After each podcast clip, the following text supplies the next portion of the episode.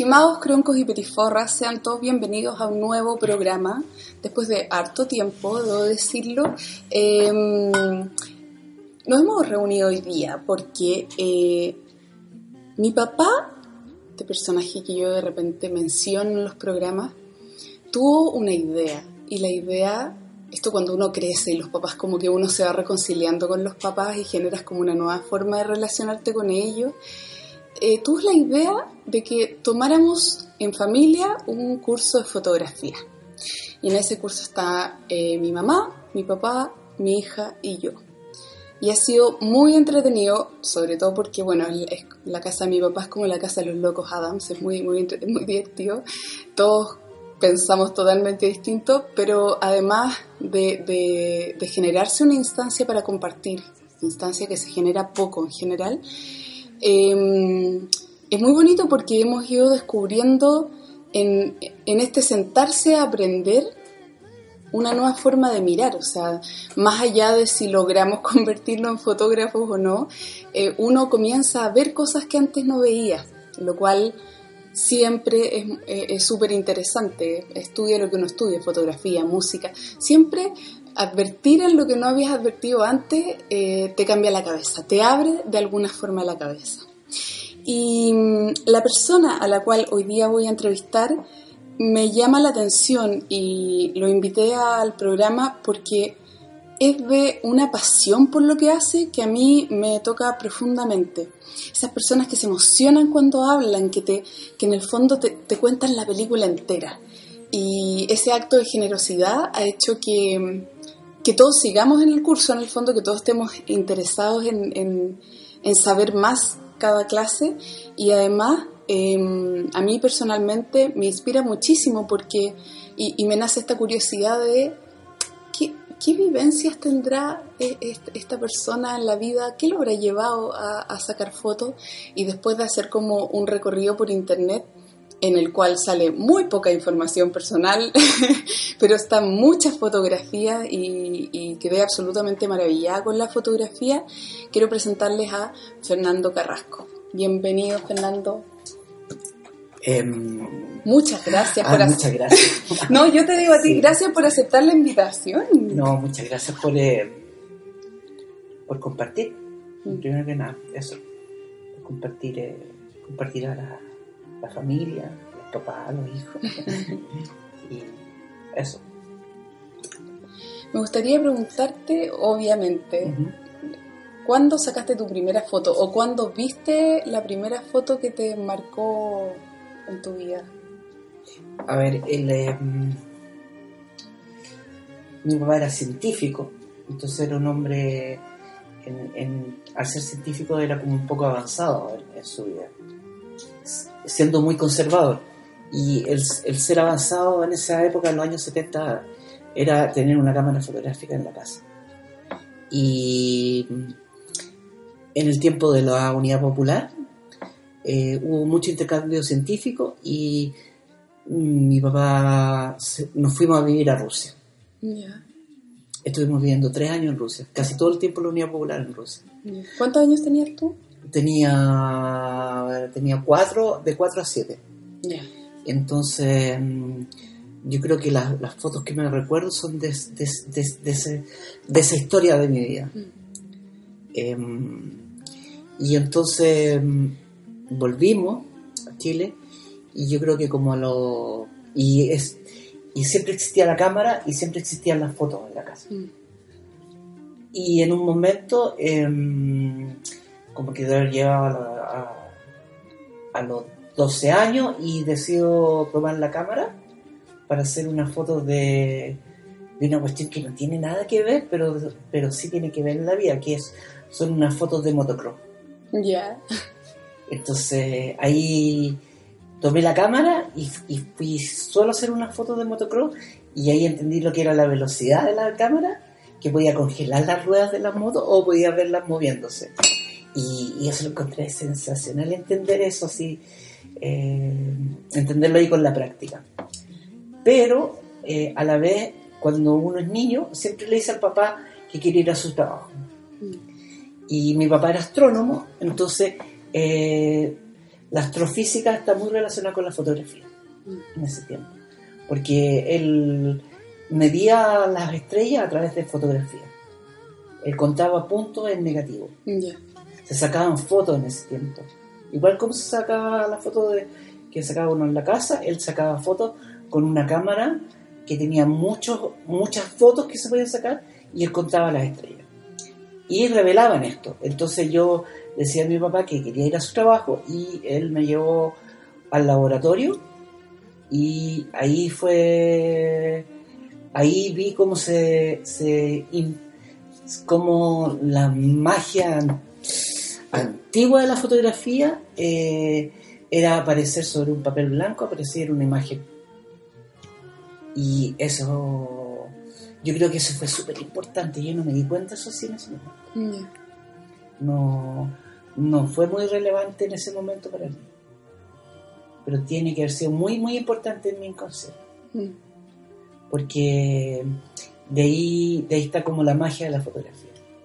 De ahí viene la magia de la fotografía. De ese momento que, mi papá me llevó a, reconocer, a, verlo. Entonces, y después pasa el tiempo, bueno, seguía sacando fotos como cualquier normal. Y fotos del curso, fotos de, de viaje estudio. Y yo fui siempre una persona muy inquieta, pero sin mucha disciplina. Entonces no profundicé en la fotografía tampoco. Pero sí sacaba fotos. Pero no era, no era mi historia sacar fotos. Y llegó el momento de, de estudiar algo y me, me metí a estudiar ingeniería y duré como un año y, en ese tiempo no había como escuela de fotografía y tampoco era mi interés el fotógrafo y mis padres decían estudien, estudien, estudien, tienen que estudiar, tienen que estudiar algo. Entonces me puse a estudiar publicidad. Y en ese momento, eh, mi abuelo, que era de izquierda, el papá de mi papá, eh, em, empieza a transmitir de un amigo que él tenía que le sacaba fotos a, Allende, a Víctor Jara y a Pablo Nervo. Y, yo con mi, mi, inquietud en ese momento de, de acercarme al lado de la izquierda de este país, a la historia de la izquierda de este país, eh, le dije a mi abuelo que lo quería conocer. Y estos dos caballeros, como eran viejitos, ellos creyeron, se pusieron a conversar y creyeron que yo quería trabajar con él. Entonces, cuando yo lo iba a conocer, él, él me dijo, no, vente a trabajar conmigo. ¿Qué edad tenías tú? Tenía 19 años. Entonces, y ahí empezó el mundo de la fotografía así como profesional. Ese día, cuando fui a, a, ver a este señor. Él tenía dos hijos y que también era fotógrafo y ellos me enseñaron, ellos tres me enseñaron. Y me enseñaron a, a, revelar eh, y a copiar fotografía en blanco y negro y a hacer fotos y, y él eh, eh, es en una, en una casa, un lugar de, fotógrafos, donde llegaban todos los fotógrafos de Santiago de izquierda, donde se hablaba mucho de fotografía, se hablaba de, en ese tiempo ya se hablaba de Sergio Larraín, se hablaba de Antonio Quintana, eh, y se hablaba de fotografía. Y ahí me inserté en el mundo de la fotografía. Y ese fue, ese fue mi inicio, pero después Después, em, bueno, ese fue. pero ahí, en, ese momento... Pero ahí tampoco me di cuenta que era fotógrafo. Ahí tampoco me di, me di la noción de, eh, a pesar de trabajar como fotógrafo, no, no, no tomé la opción de, ser un fotógrafo. Mm. O sea, lo tomé para profesionalmente, pero personalmente no me sentía un fotógrafo. ¿Y, ¿Y cuál era tu sensación cuando hacías fotos en ese tiempo? Era... ¿Quedabas contento con tus fotos? Sí, sí, sí. Hay, y, bueno, no lo podemos ver, pero podríamos publicarlo. Hay tres fotos que de, esa época que, que, las traje hoy día, para que las viéramos, que son como son súper importantes en, en, mi vida y en el em, y en la, en la fotografía mía. Bueno, la primera foto es, de un amigo. Eh, yo en, esa época me, me volví hacia, el lado de la calle, al lado del, movimiento que se llamaba punk o anarquista de los 80 y, y mis amigos son de esa época, son de la calle. Mis amigos de toda la vida son de, son de la calle, no son de, del colegio, ni de donde yo vengo, ni mi origen, sino que son de la calle. Y son tres fotos que de, de estos amigos que fueron que son súper importantes en, en, esa época y todavía son muy importantes, son fotos muy importantes, eh, yo siento en la calidad y en, eh, y en lo que, que lo que yo quería mostrar en ese tiempo y, y, es lo que yo quiero seguir mostrando, pero no volví a hacer esa foto, no, no volví a hacer esa foto. Esta es una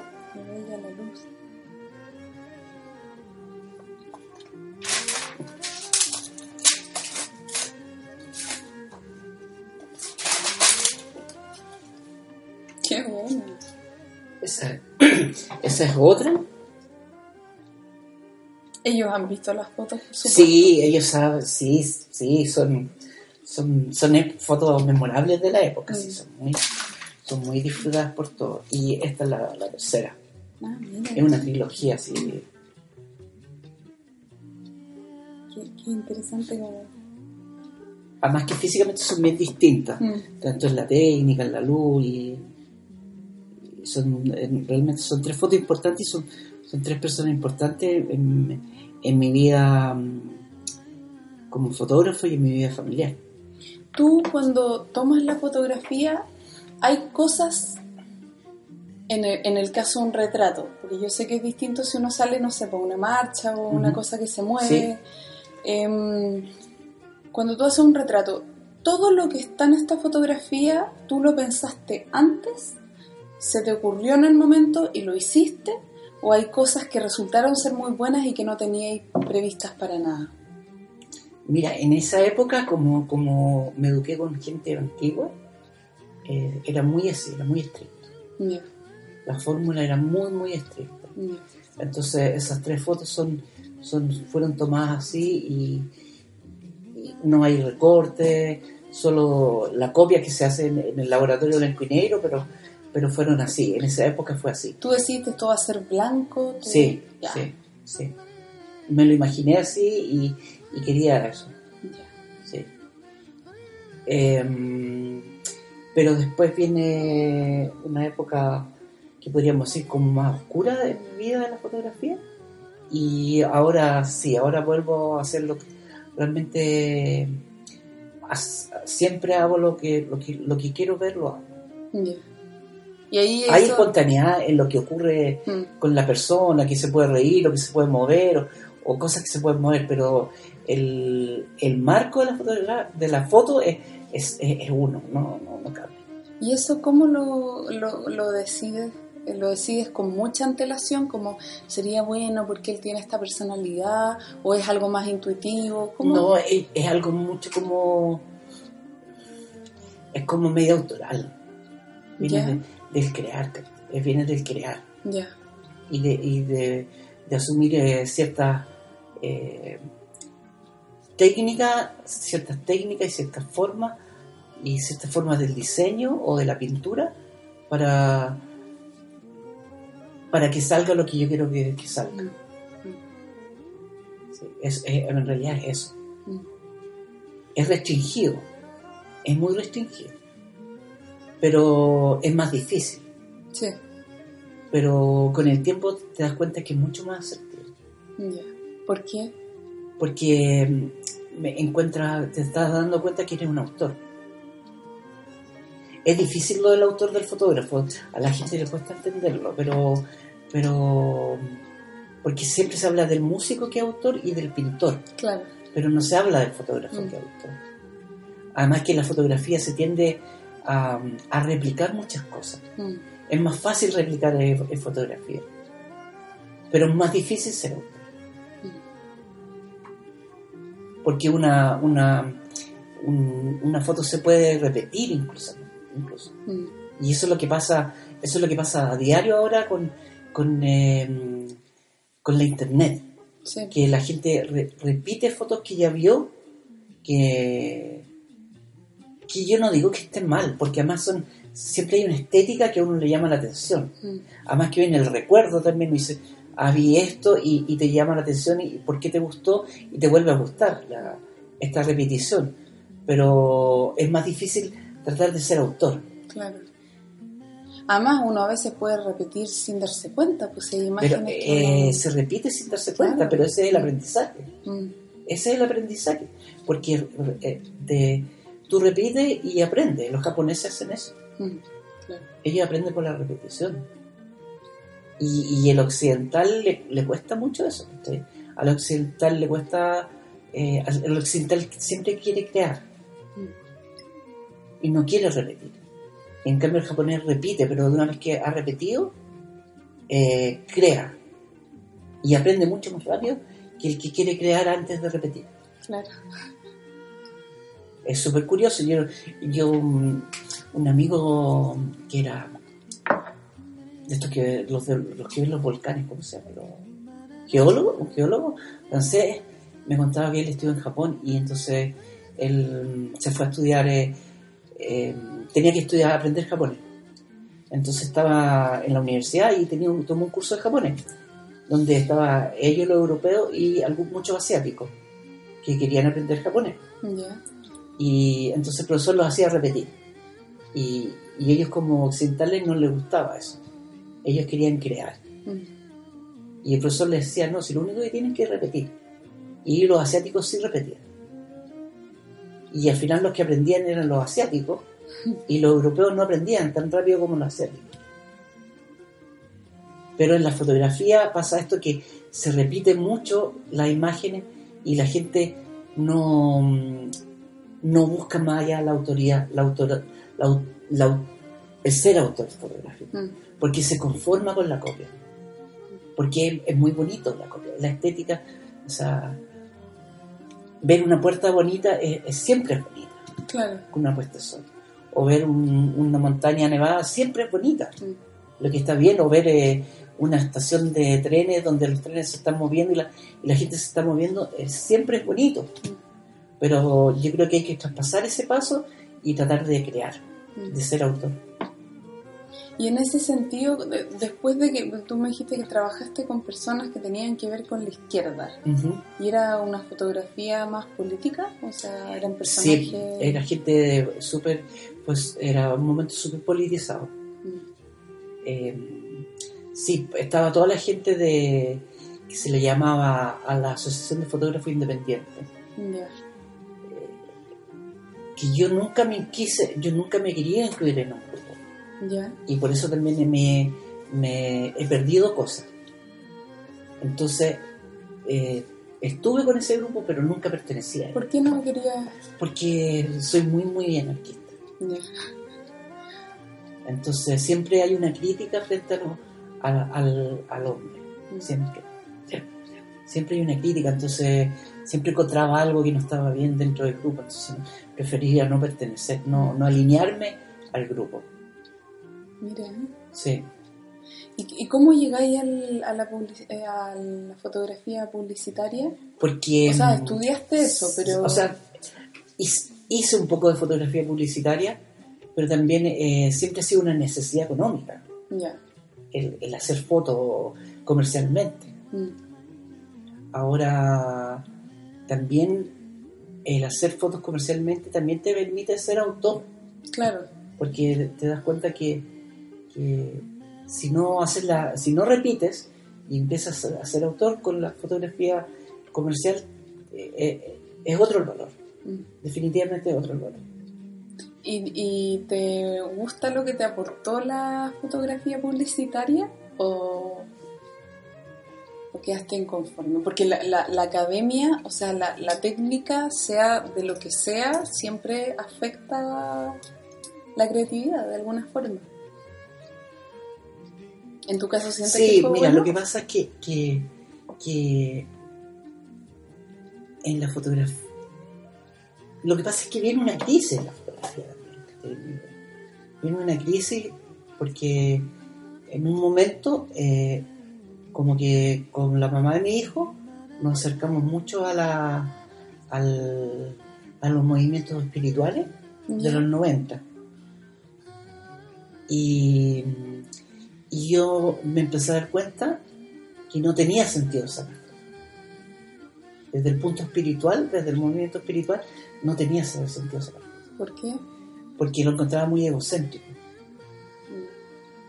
Encontraba que no, no había un sentido... Eh, es lo que me pasó en ese momento, no había un sentido social ni espiritual en la fotografía en ese momento. Entonces, y, justo salió la cámara digital y yo dije, no, ya no, no, no voy a hacer esto, mm. no voy a hacer esto, no lo voy a hacer. Y no, y, y dejé hacerlo, me dediqué a otra cosa. ¿Y cuándo volviste? Em, bueno, me dediqué a criar a mi hijo, eso fue lo, lo, más importante. En realidad nos, nos dedicamos a criar a, un hijo, a un, personaje en la vida. Y, en un momento yo me separo y cuando me separo de la mamá de mi hijo, cuando ya eh, seguramente nos dimos cuenta que ya estaba criado este hijo, eh, decidimos separarnos. Y, en ese momento, cuando decido separarme eh, de la mamá de mi hijo, aparece de nuevo la fotografía. Mm. Y ahí aparece como con bombo y platillo, con mucho más fuerza que antes. ¿Y tú, tú eh, eres obsesivo, así como te gusta leer acerca de fotógrafos, mira hay mucho, o llego o al principio y después ya no tanto? Mira, lo que pasa es que tengo un serio problema intelectual. ¿Cuál problema? Eh, yo tengo súper poca retención. ¿Ya? Soy una persona muy inquieta. Fui, he sido muy inquieto toda mi vida. Me cuesta mucho eh, retener, me cuesta mucho leer entonces no trato solo de mirar. leo. No te digo que no lea, pero me cuesta leer. Pues ¿Tienes memoria fotográfica? Sí, veo muchas fotografías, eh, veo muchos libros. Eh, hubo un tiempo también leí mucho, pero ahora me cuesta mucho más leer que antes. Y, pero sí veo muchas fotografías, muchas fotografías. Y siempre. Imágenes, en realidad. Hasta ahora también. No llegó un momento que tú dijeras, y no, no, mismo, no me quiero ensuciar con. No, hasta el día de hoy. Ya. Es súper amplio. Sí, es, es, muy grande. ¿Y cuáles son tus favoritos? Mira, sé que me pasa algo súper raro con la foto. a veces más que la foto, me producen más emociones. Eh, las historias de la foto y la historia de los personajes que, que sacaron la foto y las, las cosas que salen en la foto. Me produce me produce mucha emoción. Me, soy, soy, muy sensible con eso. Y también me pasa con la fotografía, sobre todo con la foto que hago ahora. Eh, eh, me produce mucha sensibilidad a la imagen. Eso es lo que me ocurre con la fotografía. Y ahora, porque, no sé, en la clase pasada, por ejemplo, nos mostraste que trabajaste para una revista de, rock, o sea, ibas a fotografiar y encontré que esa pega es muy entretenida. Sí, es eh, súper entretenida. Igual es difícil, pero entretenida. Sí, era, era, era... Ay, a mí me, me encantaba hacer eso, no sé si ahora lo haría, pero lo disfrutaba mucho, lo disfrutaba mucho. Era y ahora veo las fotos y, veo la sensibilidad, o sea, me pongo sensible con esas fotos. Mm. Me, veo la emoción, veo, veo a los músicos, también veo cómo han cambiado esos músicos también. Mm. Entonces me producen emociones esas fotos también todavía. Hay, sobre todo hay un reportaje a los fiscales a dos que me producen mucha emoción. Eh, es como bien, eh, además también es bien relacionado con mi vida, mm. con mi vida histórica en los fiscales. Entonces me producen, me producen emociones. Siempre. Y además de música, tuviste tu parte como de política.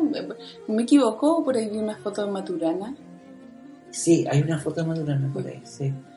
Y además está la fotografía publicitaria y además llegaste a la arquitectura.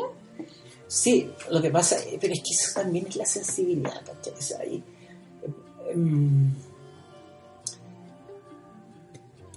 yo creo que, que, la, sensibilidad, eh, a diferencia de otras personas que, que les gusta la naturaleza, a mí me gustan las cosas que hacen los hombres.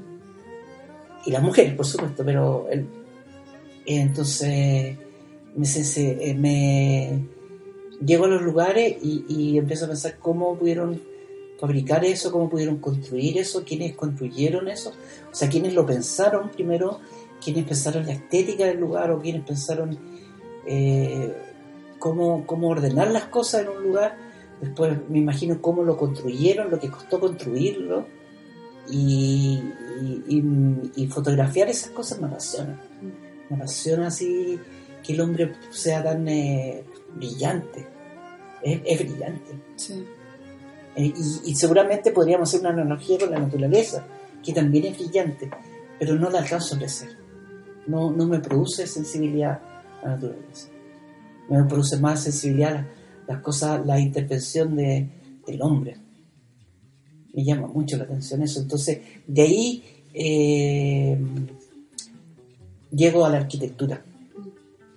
Pero también una sensibilidad, porque eh, te, puedes meter a lugares que, no, que, que son eh, anónimos, que no, que no son para la gente, para toda la gente, que no, nos pueden ver toda la gente y, te das cuenta que, esos lugares existen y que sería bueno mostrarlo, mm. que sería bueno registrarlo y cuidarlo.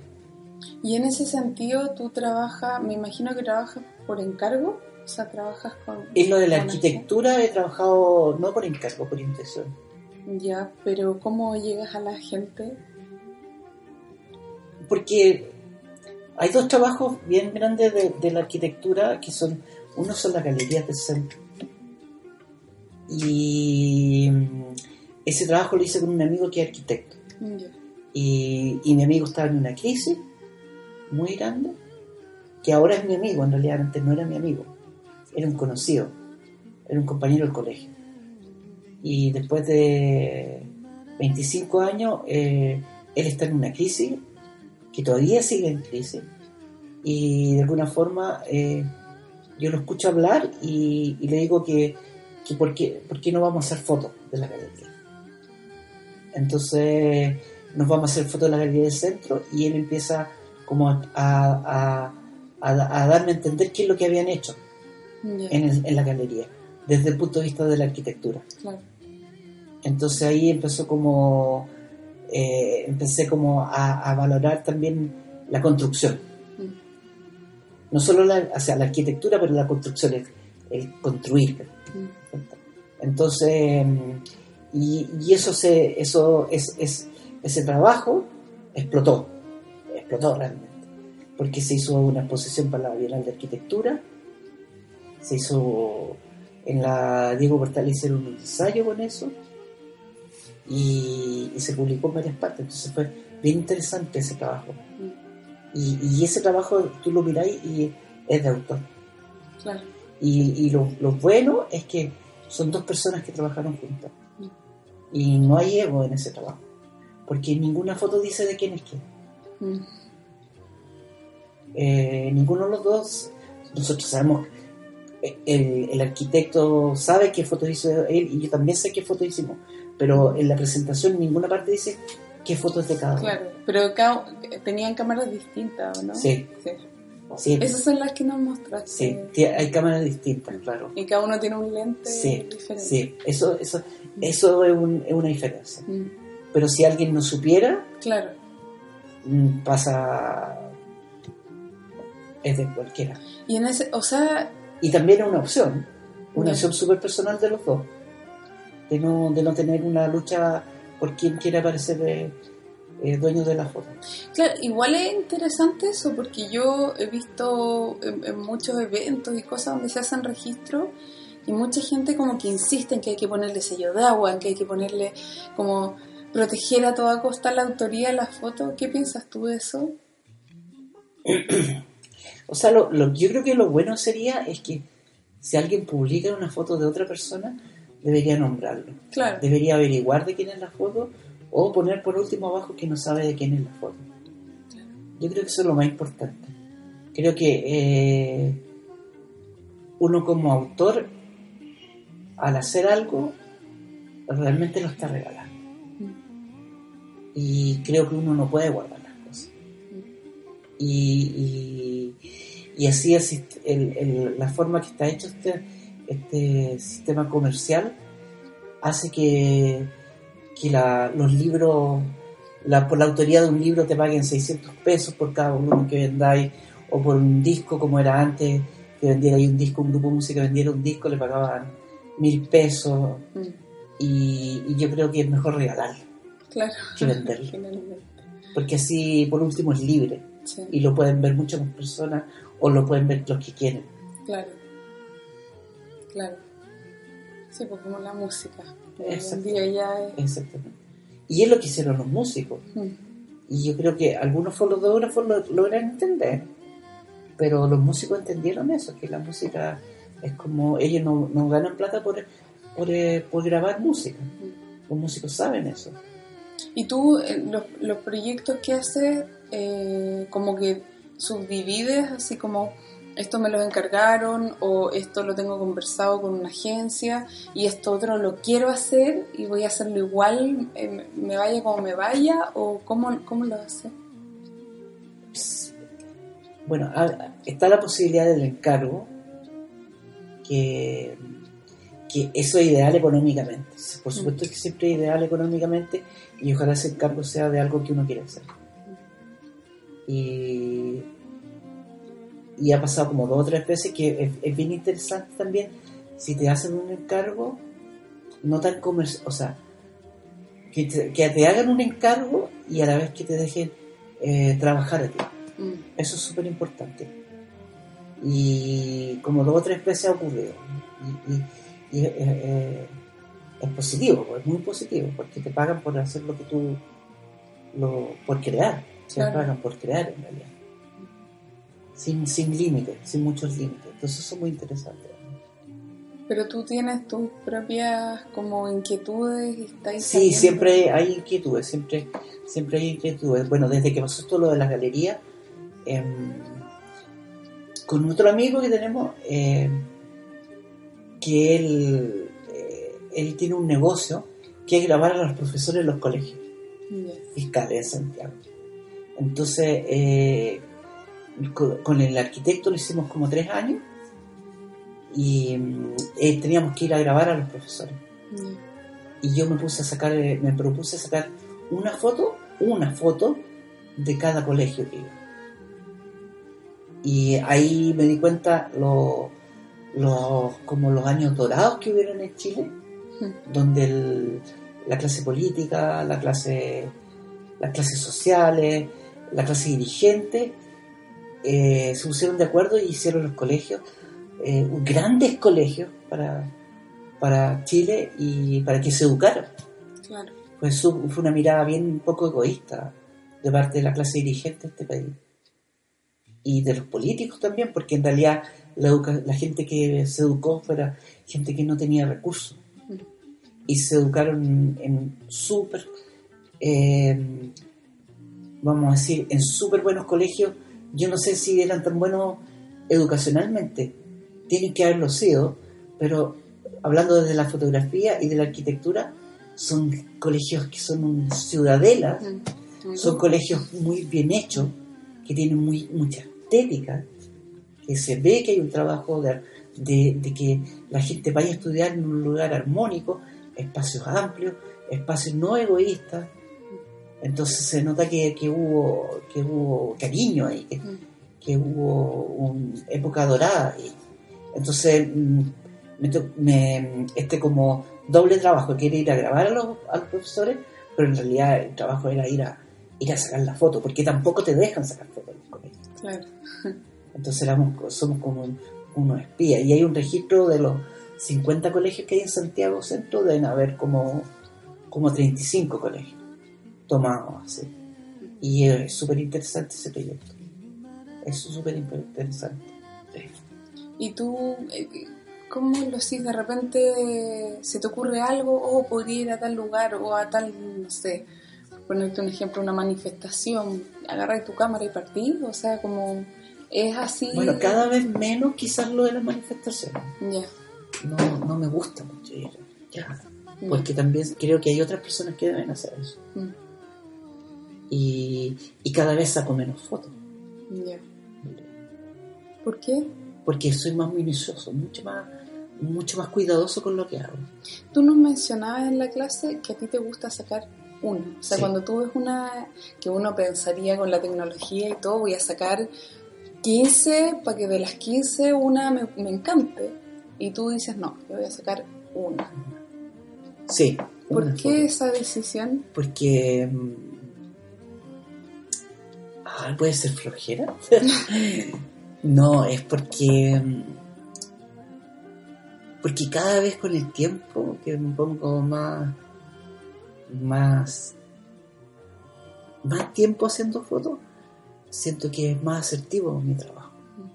Entonces, también cuando voy a hacer la foto trato de que sea una foto no trato, sino que es una foto, porque así mm, también me permito el error. Y si la foto no está bien, no sirve. Y se perdió. Se perdió la situación. Pero eso también te obliga a hacer una, una buena foto. o una foto que uno quiere. Más que una buena foto, una foto que uno quiere. Y, y, y sale súper bien. Resulta súper bien con el tiempo resulta mucho mejor. ¿Y eres, de, eres el fotógrafo de tus cercanos o tú dejáis la cámara de lado cuando estás ahí? No, por supuesto que el fotógrafo de los cercanos, porque siempre están, ah, que saque una foto, que saque una foto, pero ahora cada vez menos, porque como todos tienen teléfono y los teléfonos son tan buenos, entonces... Pura selfie. Sí, todos sacan fotos y yo encuentro súper buenos. Amo los teléfonos, amo la tecnología. ¿En serio? Qué sí, sí. O sea, te, finalmente, que tú dijiste que cuando llegó la cámara digital fue como, no, yo dejo esta cuestión. Sí, pero eso Te reconciliaste. Sí, ¿Y tienes cuarto oscuro en tu casa? No, no. ¿Y, y va a algún cuarto oscuro o ya no? No, hace años que no voy a cuarto oscuro. Hace años que no Yo estuve algunos años en un colegio que tenía un cuarto oscuro y era una experiencia increíble. Nos hacían hacer la cajita y salía y era como... Es, es bien mágico. es la magia. es bien mágico. Es bien mágico. ¿Y qué, cuáles son tus... como tenis expectativas con respecto a, la fotografía, así como, como decir, yo quiero, yo creo que en Chile eh, se vea esto, o yo creo que en Chile la fotografía sea más importante y que no sea solamente un medio para... Mira, yo creo que con los años, eh, yo no estoy metido mucho en el medio de los fotógrafos, pero sí lo miro y lo observo, porque hay gente eh, que, de alguna forma se ha relacionado conmigo o, se ha cruzado en la vida, que trabajan, están en esos movimientos de ahora. Eh, hay, yo creo que sí, hay mucho más, más fotografía que antes, mm. por gracias a todo la, del, de, de, la internet, entonces hay, un desborde de fotografía. Y eso de alguna forma eh, pule y va obligando también que hayan eh, gente que se haya profesionalizado y que se hable de fotografía. Mm. Se ve la obligación de, de, cada vez más de hablar de fotografía. Mm. Y eso ocurre, eso ocurre. Y, y hay fotógrafos súper choros, jóvenes o no tan jóvenes que, que existen acá, que son mm. súper buenos. Sí. Cuando... Pero se copia mucho, eso es súper importante también decirlo, que se copia mucho. Mm. ¿Y eso tiene que ver con escuelas? Así como hay escuelas que tú, que tú te das cuenta que tal instituto saca tal tipo de fotógrafos que se que parecen. No, nunca, nunca me he dado cuenta de eso. No. Pero, pero debe ser. Ahora yo no sé qué. Yo creo que la, cantidad de gente que, que, hay en este país no da para eso. Mm. Este país, igual yo creo que es mucho. Sí. Entonces, hay como lumbreras que, que se suben a un éxito y, y eso, eso es lo que hay. ¿Y qué, qué, experiencia te da tus vidas a Nueva York versus Chile? Como... Es que Nueva York es como... Mira, yo creo que yo siempre quise ir a Esa es la verdad, desde chico. También está desde, desde joven. Em, y, y, con el tiempo me he, ido, me he dado cuenta que todos los fotógrafos terminan Entonces tenía que ir a Nueva York. Estaba obligado a ir a Nueva York. Y lo bueno del, de los viajes, en el caso mío, es que paso a ser fotógrafo 24 horas. Mm. Y eso es súper interesante. Súper interesante porque te olvidáis de, como estáis fuera, te olvidáis de la casa, te olvidáis de muchas cosas y te concentráis en hacer fotos. Y los viajes pasa eso, que uno tiene la posibilidad de solo dedicarse a, por lo menos yo me he dedicado a hacer fotos. Y, Nueva York es muy amplio, también es un lugar muy, muy amplio, entonces hay muchas cosas que fotografiar, mucho. ¿Y tú estás siempre mirando? Sí. ¿Siempre? Sí, soy boyerista. ¿Estás parado en la calle? Sí, siempre soy, soy boyerista. Ah. Soy súper boyerista, sí. Cuando chico eh, íbamos a mi papá tenía unos binoculares. ¿Ya? Y, yo, íbamos a, a, Villa, un departamento alto así. Y yo, chico así, tenía ocho años, y lo único que hacía era mirar a las mujeres por los binoculares. Entonces también después entiendo esas cosas, eso de mirar. Claro, ahí miraba a las mujeres, te miraba a los departamentos, era como esta película, estas típicas películas, gente que mira por los binoculares, pero de ahí viene el que yo observe. Mm que yo observe, de ahí viene, o sea, yo soy, antes que nada voy a este, sí, mirar, mirar, mirar, mirar.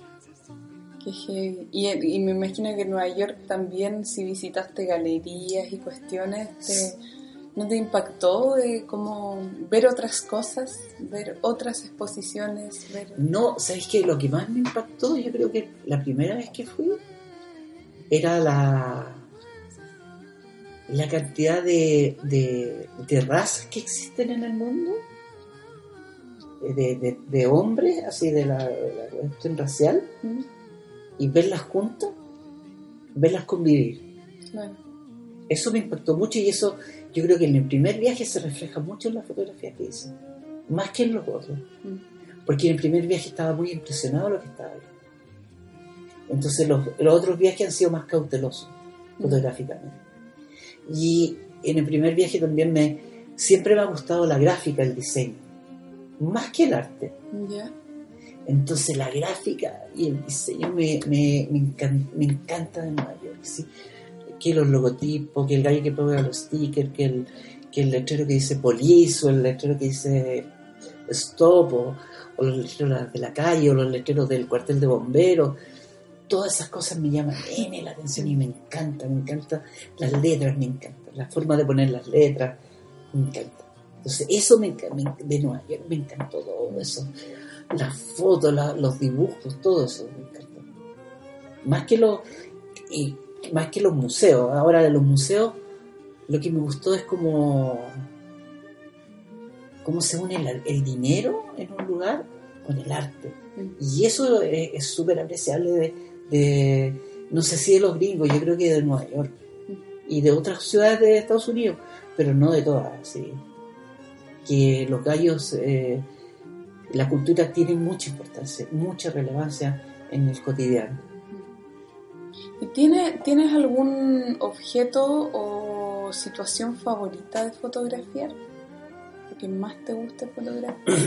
bueno, siempre me ha gustado el hombre los, personajes siempre, siempre los, hombres, ¿Y alguna vez has tenido miedo por sacar una fotografía? ¿Te has arriesgado o has sacado una fotografía que no querían que sacara ahí? Bueno, cuando era más chico sí. Igual estuve metido en la época de, de la dictadura haciendo fotos. Igual hay fotos de esas.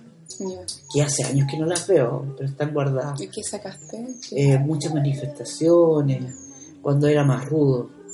Eh, también me, siempre en la fotografía comercial siempre me arriesgué a subirme a una torre, a subirme a un edificio, a subirme a andamio, siempre me, a subirme a los helicópteros, a subirme a los aviones, siempre me, me, encantado, me ha encantado eso. Ahora tengo un poco más de miedo, tengo como, como, vértigo de repente, digo, no, no, pero a mí eso me encantaba, el mm. subirme a, lo a las grúas, a los edificios, sí, me encantaba. Lo extremo, sí, me encantaba. Pero nunca hubo una foto que sacara y que no quisieron que sacara. Nunca nadie te dijo. Sí, una vez, una vez casi me pegaron. tuve un problema más o menos.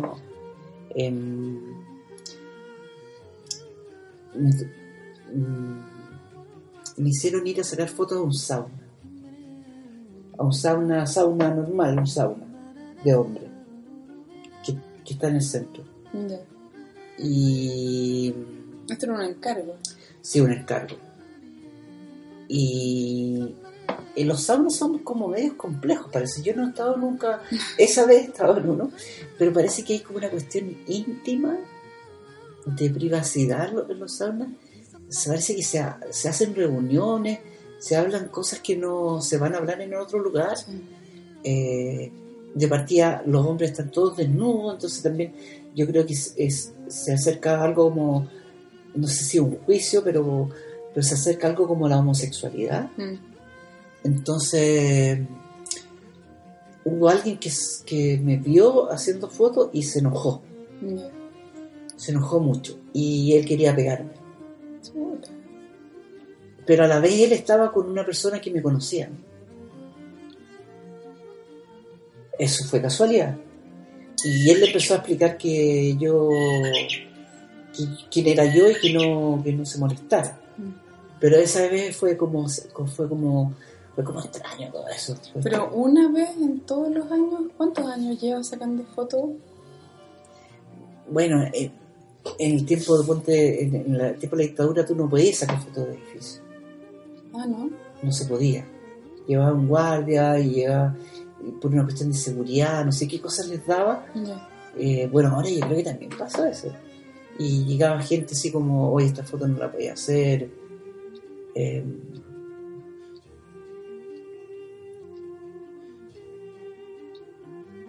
¿Tú Sí, yo creo que no, nunca he estado en, ese riesgo de, en, esa situación de, que no, de sacar una foto escondida, no, no, ¿Tú crees que los fotógrafos tienen que pasar piola? O sea, que tienen, ojalá... ojalá sí, sí. ¿sí? Porque pasa algo ahí, o sea, hay dos situaciones. Una es una situación de que las personas sepan que tú estás fotografiándolo y, y, te, y entre en un mundo de, intimidad con esas personas y le hagas fotos y cuando estás con, entraste en una intimidad, la, la cámara ya no se ve. Entonces se empiezan a hacer fotos como eh, más espontáneas. Hay un fotógrafo que hizo eso con Picasso. Y fue súper interesante porque se quedó como, creo que se quedó como dos veces viviendo con. Y tú empezás a ver las fotos y te das cuenta que, que Picasso y su familia tienen como una complicidad con la persona que está en la, en la cámara. Entonces empiezan a hacer cosas que, que, que, uno no haría si hay una cámara al frente. Y tampoco lo haría un extraño, sino que lo podría hacérselo a alguien que tú conoces. Entonces, eso ocurre en esa situación. Ahora, si uno está en, un, en una iglesia o está en la calle y quieres hacer fotos como más espontáneas, lo ideal también es que no te vean. Claro. Y tener una cámara disimulada. No una grosería. No una cámara muy grande, no que no suene. Mi papá. Claro. Eh, y, ay, que no se me vaya la pregunta. Te iba a preguntar, bueno, si, el fotógrafo tiene que pasar piola. Uh, se me fue. Se me fue algo que estaba pensando relacionado al, al, momento de hacer la foto. ¿Tienes alguna foto tuya favorita? ¿Hay alguna foto? Mira, yo creo que a mí me pasa algo súper raro con las fotos también que, creo, que, creo que lo mencioné delante. Me, no solo la imagen, es muy importante,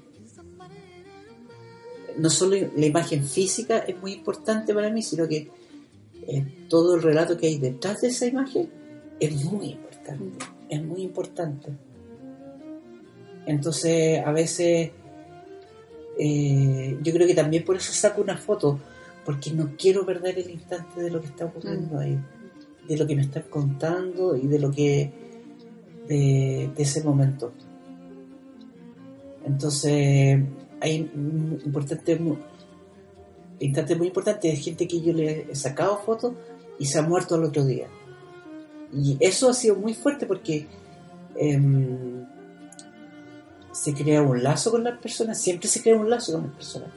Que uno está haciendo la foto y, y tú le sacas una foto y es la última foto que le sacaron a esa persona. Y tú puedes llevarle esa foto a los familiares y es la última foto del familiar.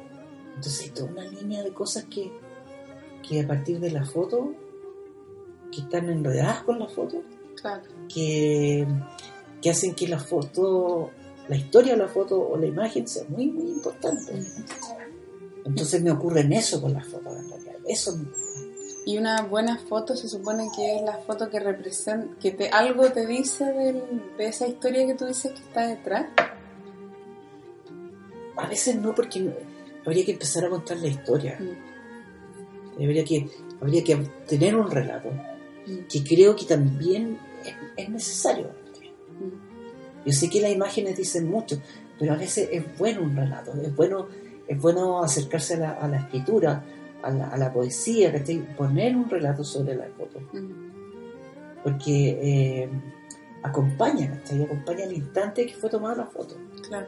No es solo una cuestión del, del, instante y de la estética, de lo bonita que es la foto, sino que hay cosas que, que están alrededor de esa foto. Y ¿qué impresión tenéis ahora que estamos saturados de fotos y, que la imagen es tan importante versus tus primeros años de, fotos en donde igual era un lujo, digamos, no era algo tan... Mira, la ventaja que veo es que hay una instantaneidad y que eso a veces es bien agradable. Ahora. Sí. Es bien agradable ver qué es lo que, lo que lo que se hizo. La desventaja que, eh, que como hay tanto en el medio en sí físico de la fotografía es tan económico que se llegan y se hace un despilfarro de fotos. Y no hay un, un cuidado en hacer fotos, sino que se sacan miles de fotos. También por eso yo creo que he vuelto como atrás a hacer una foto, no más. Claro. Tú recuperas esa cosa del autor que tú Sí, mm. sí. ¿Y la fotografía, en tu opinión, debe em, transmitir belleza? Es que es relativo eso lo de la belleza, ¿cachai? Yo creo que es relativo. A mí me pasó, a mí me pasó mucho con el, con el, con el heavy metal, con el rock, porque es algo que a mí no me gustaba y que no me gusta. Pero es muy distinto escucharlo en vivo que escucharlo en una cinta o en un disco. Y, que es hace como que digo, como, pero siento que mm,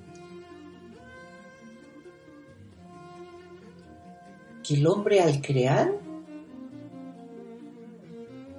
impone la belleza del Dios, ¿cachai? el hombre a, través de crear cosas impone la belleza de Dios, ¿cachai? Y siento que, el heavy metal puede ser muy fuerte, porque está tan presente la, semilla de, de, la creación ahí, y así en la música clásica, y así en la música pop, así en el reggaetón, está, está la belleza, está la estética, de alguna forma No me gusta el reggaetón, pero tú te ponías a ver los videos, sí hay un exceso de la, de la mujer, ¿cachai? De los pero empecé a ver los colores, cómo usan los colores los gallos, cómo usan la imagen, cómo, cómo van progresando en la imagen, hay una belleza detrás de esto. Hay una belleza de todas maneras. Entonces, em, creo que aprecio, aprecio lo feo a través de la belleza. O lo que le llaman feo, lo que... Claro. Claro. Sí, me pasa con Tom York, siempre lo tildaban de feo, el vocalista de Radiohead, que se le va un ojo y todo. Hicieron una primer plano de un... Todo el video es él, su cara, y creo que no me acuerdo si está mojando dentro del agua. No me acuerdo cómo era el video, pero, pero él... Y es hermoso. y de ahí en adelante todo el mundo dijo, Tom York es hermoso. Como que... Entonces, muy bonito. Oye, Fernando, que mm, para cerrar la entrevista, ¿con qué sensación te quedas tú después de todos estos años de hacer fotografía? ¿Qué, qué por decirlo corrientemente, qué moraleja sacas tú? ¿Qué, ¿Cuál es tu bandera de lucha, tu forma de ver la vida a través de la fotografía? Yo creo que lo, lo, que lo más positivo de todo esto es la sociabilización. Mm. Em, yo al sacar una foto casi siempre trato de interactuar con los personajes y de conversar mucho. Y, ahí se produce una socialización súper fuerte y se producen, eh, a veces se producen, muchas veces se produce mucho afecto con los personajes. Y eso es súper importante. Súper importante. Crear un, lazo social y afectivo para poder para hacer imagen. A veces, no sé si es tan, tan o más importante que la imagen, pero eso de socializar con las personas es, es básico, es súper básico. Qué bonito. Quiero agradecerte. Eh, oye, voy a. bueno, vemos cómo lo hacemos para mostrar estas imágenes. Y además, ¿dónde pueden ver tu trabajo? Tienes un Facebook. Ah, es que soy, soy muy anarquista, entonces no. Aunque tengo una mujer que está ordenada y siempre me reta bien. Tienes que hacerte un, claro. Claro, tienes que hacerte una página. No lo sé. No lo sé. Oh, que lo Fernando Carrasco. no lo sé. Eh, quiero... No sé si es necesario. Ya, pero es que, es que también es bonito cuando alguien escucha y quiere ver, ¿cachai? Y te quiere relacionar con tu fotografía. Entonces, hay, hay muchas carpetas de fotos en Facebook. Em, quiero darte las gracias, no solamente por darme la entrevista, sino que ha sido, ha sido un muy bonito puente entre esos dos caballeros que están esperándote y, y, mi hija y yo. O sea, como que ha sido precioso. Nosotros somos muy distintos, de verdad que tenemos pocas instancias de compartir. Bueno, cada vez son más, sobre todo porque los nietos como que lo unen a uno con los papás, pero... pero mm, pero además también porque es con humor, pues. entonces uno ya se toma, hay muchas cosas que, que, que, después uno se toma para la risa. Yo no sé cómo ha sido para ti la experiencia de mi mamá, así, no, la fotografía, pero, pero ha sido muy bonito, lo hemos comentado en la familia, que, porque además eres una persona que inspira mucho, porque disfrutáis la cuestión y la contáis y todas las clases Fernando llega con su foto y nos dice adivinen cuál es la historia o, o miren esto pasó y es como oh y es como un regalo que uno se lleva a la casa de no solamente aprender algo por aprender porque uno podría googlear sino que mm, es la forma en que tú lo transmites y también la importancia que le das a cada cosa, a cada foto, a cada historia. Así que eh, agradecerte públicamente y mm, Napo, ojalá ahí nos veremos a ver si mejoramos en algo las fotos, porque es otro tema. A ver si, si publicamos las fotos. Oye, eso, eso para la gente que saca fotos, que le gusta sacar fotos y que muchas veces uno lo hace porque le tocó o porque quiere aprender, pero no tiene ningún, eh, ninguna base teórica ni ningún referente.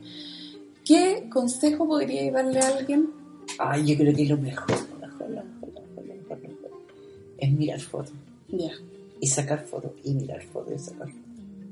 Creo que la técnica en estos tiempos no, no tiene mucha importancia. Porque los teléfonos son maravillosos, son, son increíbles. El iPhone es increíble. Chuta, claro. Es una maravilla. Eh, sí, yo creo que hay que. Ah, ahora hay que mirar y componer, y mirar y mirar y mirar fotos y componer, componer. Eso es lo que hay que hacer porque no. La técnica está ahí, está presente ya. Mm. Muy cierto. Sí. Muchas gracias a todos los croncos y petiforras. Pueden escribirme a croncosypetiforras.gmail.com con sus comentarios, críticas, etcétera, etcétera.